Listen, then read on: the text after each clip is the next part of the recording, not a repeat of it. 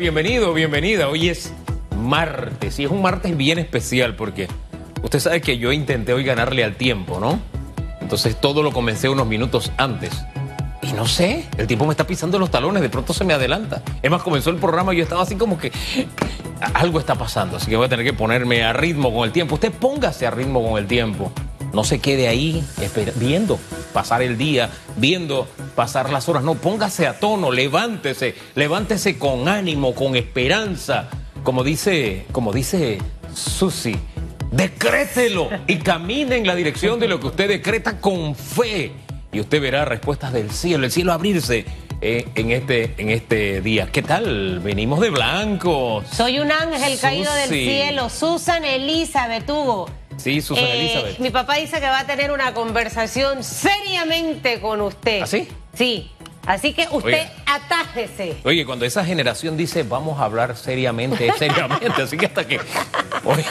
Ya le dio susto, ¿verdad? le dio susto. ¿Cómo amanece? Bueno, mire, yo a pesar de que he tenido unas noches un poco complicadas para dormir, yo esta mañana venía en el carro y decía, ay Dios mío, me voy a dormir no me voy a dormir nada y no me voy a pagar nada y nada va a quitar mi sonrisa y nada va a quitar mi felicidad, nada va a quitar de mi vida esa capacidad de seguir soñando y aspirando cosas grandes. Miren, escuchaban ayer hubo a un economista decir que em, el comportamiento económico va a ser sorpresivo.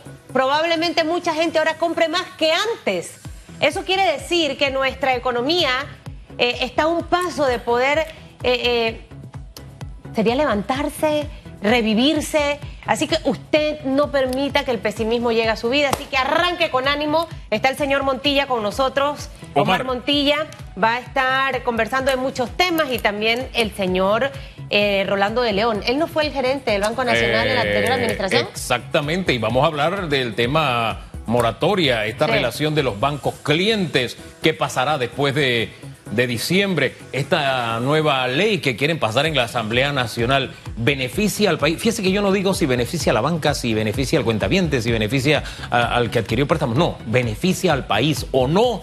Vamos a hablar de todas esas cosas. Usted quédese con nosotros esta mañana. Comenzamos con la pregunta que tenemos en redes para que compartamos. Este es un tema de actualidad. Algunos expertos dicen que más de 200 mil estudiantes panameños perderán el año escolar porque no han recibido clases. La causa, pues falta de internet, de computadora, de algún dispositivo. ¿Qué opina usted de esta situación educativa, este golpe que la COVID le ha dado a nuestro sistema educativo, cómo ha desnudado nuestras carencias, etcétera? Usted opine usando el hashtag radiografía y lo más importante, oiga, ¿qué podemos hacer? ¿Qué podemos hacer como país? Porque ese no es un problema de los estudiantes, ese no es un problema de los padres de familia, ese no es un problema de los educadores, ese no es un problema del Ministerio de Educación. Este es un problema de todos. ¿Cómo podemos echar a andar este tema? Porque son 200 mil estudiantes, ni más ni menos. ¡Wow! Cifra tremenda, muy alarmante. Pero en fin, mientras usted opina usando el hashtag radiografía, no se le olvide, eh, ¿qué tal si nos enteramos de la noticia de esta mañana? Susi. Los titulares. 7.34 minutos de la mañana, así titulan hoy los diarios de la localidad. Presidente Cortizo justifica reorganización del Ministerio de la Presidencia. Él aboga por un ministerio descentralizado que da seguimiento a programas o proyectos que han adquirido durante esta última gestión y las dos últimas administraciones. Cortizo expresó que con la propuesta para descentralizar ese ministerio, alrededor de 500 millones de dólares saldrán a sus respectivas instituciones. Es salir de una cantidad de secretarías que han estado ejecutando presupuesto. Decidimos que cada una de estas instituciones pasen a donde deban estar. 7.34 minutos, gobierno inaugura hospital campaña donado por Embajada de Canadá y Scotiabank. El hospital campaña estará ubicado en el hospital Irma de Lourdes Sanetatos. Cuenta con 16 camas, sistema de aire acondicionado propio y un panel de alta capacidad. Con la donación de las carpas médicas aumenta la capacidad hospitalaria debido a que la estructura fue adecuada para representar una alternativa de atención efectiva para pacientes que requieran estabilización y manejos críticos de ser necesario. 7.35 minutos, el Canal de Panamá cerró el año fiscal 2020 con 475 millones de toneladas transitadas. Esta cifra por el resultado de haber ofrecido un servicio interrumpido a sus clientes y un ambiente seguro para sus colaboradores en medio de la pandemia. El canal sintió más la desaceleración entre mayo y julio, con reducción del 20% en los tránsitos. Sin embargo, estas circulaciones y movimientos de carga se empezaron a normalizar en agosto y septiembre. 7.35 minutos, vamos con noticias de carácter internacional. Donald Trump sale del hospital militar tras recibir tratamiento por COVID-19. El presidente Trump salió del hospital este lunes, donde estuvo internado tres días por COVID-19 y prometió reanudar pronto su campaña electoral. En rueda de prensa, Sean Conley, médico personal de Trump, reconoció que el mandatario no está fuera de peligro y que se encuentra de hecho en un terreno no explorado por otros eh, pacientes de COVID-19 debido al tipo de tratamiento que ha recibido. 736, hasta aquí las noticias que hacen titular hoy. Los titulares.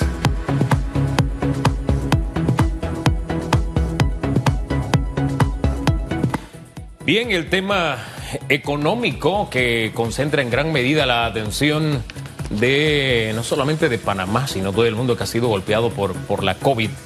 Y, más en aquellos, em, aquellas ciudades y aquellos países donde han tenido que de alguna forma dar paso atrás. Esto a raíz del comportamiento de sus propias sociedades. Y esto es importante. Eh, ciudades como Nueva York, donde muchos barrios vuelven a estar clausurados. En el caso de Madrid, en fin, lo que sucedió recientemente en Israel es el producto, y no perdamos de vista eso, de lo que hacemos o dejamos de hacer nosotros, todos nosotros, más allá de lo que hagan las autoridades. Y, y se lo comento porque, mire, Susi, este fin de semana me fui a correr, ¿dónde fue? Bueno, a, ese bulevar de Costa del Este. Y le podría decir así a ojo de buen este. cubero, ahí en Paseo del Este, le podría decir a ojo de buen cubero que eh, de cada 10 personas, 8 cargaban su mascarilla bien puesta. Otros con la nariz afuera, otros colgándola del cuello, otros cargando... Eh, de verdad, no, nos parece un detalle mínimo y sé que es incómodo estar con la mascarilla mientras usted corre, mientras, mientras trabaja, mientras desarrolla actividades, pero, pero es lo que tenemos que hacer mientras convivimos con este virus. Si no, todos los planes que hay, todas las propuestas que están sobre la mesa se van a convertir simplemente en sueños. Es decir, si tenemos un plan como país, como meta, tenemos que guardar día a día eh, en nuestra, nuestro comportamiento. La bioseguridad es parte de. Yo hace como no sé, la semana pasada hubo un día, el miércoles, en la corredera que voy saliendo y yo iba en el camino antes de llegar a la puerta de la casa, dije, eh, me falta algo, me falta algo. Y cuando voy a, tomar la perilla de la puerta me doy cuenta, es que no cargo el cubrebocas. Es como si usted saliera sin pantalones. Vamos a ponerlo de esa manera. Usted tiene que darse cuenta de que no, oh, hombre, bueno, tal vez el pantalón no sea el mejor ejemplo, porque hay gente que anda con el pantalón cayéndosele y no se dan cuenta. Pero lo que les trato de decir, en broma y en serio, es que no puede faltar. De verdad que no puede faltar usar correctamente y, ejecutar correctamente todas las medidas de bioseguridad. ¿Ya tenemos nuestro invitado esta mañana preparado? ¿Sí? El viceministro de Comercio, Omar Montilla, nos acompaña. Señor viceministro, muy buen día. Buenos días, Hugo. Buenos días, Susan. ¿Cómo están? Todo eh, televidente también, buenos días. Espectacularmente. Señor viceministro, eh, hemos visto con el pasar de estas semanas que más trabajadores han regresado a sus trabajos, empresas que han podido abrir sus puertas, ese monitoreo que han hecho. Pareciera que el fin de semana hubo mucho movimiento también a nivel comercial. ¿Qué nos puede contar usted? A ver si nos contagia de buena vibra esta mañana del martes. Es correcto, eh, nosotros hemos estado en constante recorrido por las diferentes actividades que han ido reactivando eh, parte de la economía y también nos sentimos optimistas porque van arriba de 65 mil contratos que estaban suspendidos y que han vuelto a sus lugares de trabajo. Eh, hay un, una, un, clima de optimista en el país eh, por todas las reactivaciones y también por el encadenamiento de las actividades y el consumo que se está dando a nivel de los malls, a nivel de los restaurantes, Pero también eh, les quiero comentar algo. Nosotros, el viceministro Roger Tejada y mi persona estuvimos desde el día jueves haciendo un patrullaje por el casco antiguo, por eh, calle 50, y nos hemos encontrado también con una mala práctica. Hay restaurantes, hay full truck que no están haciendo las cosas bien, pero aplaudimos también a los buenos comerciantes que de una u otra forma eh, han tomado las medidas protocolares en serio. Sin embargo, también queremos señalar a los que no están haciendo una buena práctica. Nos encontramos con que después de las 11 de la noche habían personas todavía en restaurantes con cubetazos de cerveza, eh, sin distanciamiento. Eh, y esto hay que señalarlo porque no hemos reunido con la Asociación de Bares, Restaurantes y le hacemos ese llamado también para que entre todos podamos nosotros cuidarnos porque no hemos erradicado el virus. Nosotros lo que estamos es aprendiendo a convivir con este terrible virus que todavía no tiene un medicamento o una inyección que pueda en este momento erradicarlo en su totalidad o por lo menos controlarlo. Este tema de los restaurantes, bares o bar-restaurante, em, ese híbrido, realmente la mayor cantidad de quejas que en lo personal recibí este fin de semana tenían que ver con este tema. Eh, ¿Qué van a hacer para, más, allá de reunirse con los dueños de restaurantes y demás que pueden tener la mejor disposición, qué van a hacer para evitar que esta práctica continúe y que nos ponga en riesgo a todos? Que ese es el detalle. No es si se toman un trago o no se toman un trago, esa es otra cosa. El tema es que cuando nos excedemos en ciertas prácticas, ponemos en riesgo la salud de todos y ahí está el peligro, señor viceministro. ¿Qué van a hacer? Sí, Hugo, Hugo, no es que qué vamos a hacer, ¿qué estamos haciendo? Estamos haciendo los operativos constantes, interinstitucionales, pero en este momento estamos haciendo el llamado a atención porque lo que no queremos es que no digan que como gobierno nacional estamos facilitando la reactivación de sus actividades. Sin embargo, este es un tema de todos, es un tema de la población, es un tema del empresario y por supuesto nosotros como controladores de estas actividades, y quiero decirte, no existe bar-restaurante, o, o eres bar o eres restaurante. Hay restaurantes que tienen acompañamiento a una bebida y es por eso que cuando llegamos a estos lugares le hacemos el llamado a atención porque en este momento no hay fecha de reactivación de los bares. Nosotros tenemos el restaurante con acompañamiento y eso indica que tú puedes pedir un menú y puedes acompañarlo con una copa de vino, con un vaso de cerveza. Lo que no puedes tener es una botella en la mesa o, tres cubetazos. Entonces, habían, no habían burbujas familiares, habían conocidos sentados en una mesa, no estaban guardando las medidas de bioseguridad de dos metros de distancia entre mesa y mesa no estaban tomando la temperatura ni siquiera brindando el gel, sino que tenían el aparato en un lugar, en una esquina, y las personas entraban libremente. Todo eso lo observamos porque llegamos como un cliente más. O sea, ni siquiera llegamos al lugar eh, como autoridad. Primero observamos y después hicimos el llamado a atención. Y es por eso que lo menciono. Pero también queremos felicitar a aquellos que lo están haciendo bien, que están tomando las medidas, que cuando uno llega es agradable ver la atención y cómo eh, se guarda la distancia y por eso señalamos uno y otros. Eh, señor eh, viceministro, con todo el respeto, ¿no? usted dice no hay esto como bar, restaurante o restaurante bar y los bares no tienen todavía permiso. En Panamá hay unos híbridos y unos eufemismos que utilizamos para no llamar a las cosas por su nombre. Por ejemplo, llamamos parrillada y la parrillada es una especie de restaurante pero usted viene de San Miguelito, usted sabe que las parrilladas son unas cantinas al aire libre. Tristemente es la realidad y es con lo que se tiene que combatir el día a día. Y no es fácil, no es fácil, porque es parte ya de una cultura, de una, de una cultura. Voy a la parrillada para no decir voy a la cantina o para no decir voy al bar, pero es, es exactamente a lo mismo. Y corregir esto en estos momentos es un poco complicado. Usted dice no es lo que vamos a hacer, sino lo que estamos haciendo. Deme cifras. ¿Cuántos llamados de atención hicieron eh, eh, igualmente del movimiento económico. ¿Qué cifras maneja el Ministerio de Comercio? Sí, nosotros hicimos entre jueves y viernes más de 20 llamados de atención y estamos hablando no solamente de Fultro, sino de restaurantes de conocida, de reconocida marca, en donde también nos encontramos la misma sintonía. O sea, no hay eh, niveles, por decirlo así, entre la gente de San Miguelito y la gente de San Francisco, la gente del casco. En todos los lugares nos hemos encontrado con una mala práctica o con un comportamiento no adecuado. Nosotros, a nivel del Ministerio de Comercio, sí tenemos definido cómo, qué, qué, qué rubro es cada uno. Si es una parrillada, eh, hemos eh, dispuesto y ahora también estamos haciendo una coordinación con la Asociación de Bares y Cantinas para poder definir qué, qué es un full qué es una parrillada, qué es una fonda, qué es un restaurante, porque el trabajo no solamente es del ministerio, sino también con las entidades municipales que a la hora que van a hacer el aforo del, del establecimiento lo pongan adecuadamente. O sea, es un trabajo en conjunto porque es una declaración jurada que hace la persona de su actividad cuando genera su aviso de operación. Y es que ahí es donde está el, el temita y hay muchos negocios que ya tienen los avisos de operaciones, señor viceministro, eh, de años de estar operando para educar un poco a la población, porque estoy segura que el panameño lo que quiere es tratar de hacer las cosas bien. Nadie quiere regresar a una cuarentena eh, y obviamente lo que necesitamos al final es cooperar y aportar. Uno, una pregunta, ¿sanciones a estos restaurantes hubo y cuál es esa sanción?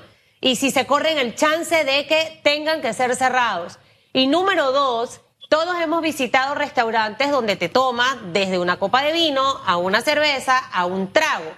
La diferencia va a ser que en esta oportunidad, a pesar de que el restaurante tenga en su aviso de operación venta de comida y también de bebidas, porque estila verse en los restaurantes en Panamá, es que no debes tener botella en la mesa, que no deben haber personas no de la burbuja familiar en la mesa para que nos vaya educando con eso y que este fin de semana la gente pueda portarse bien.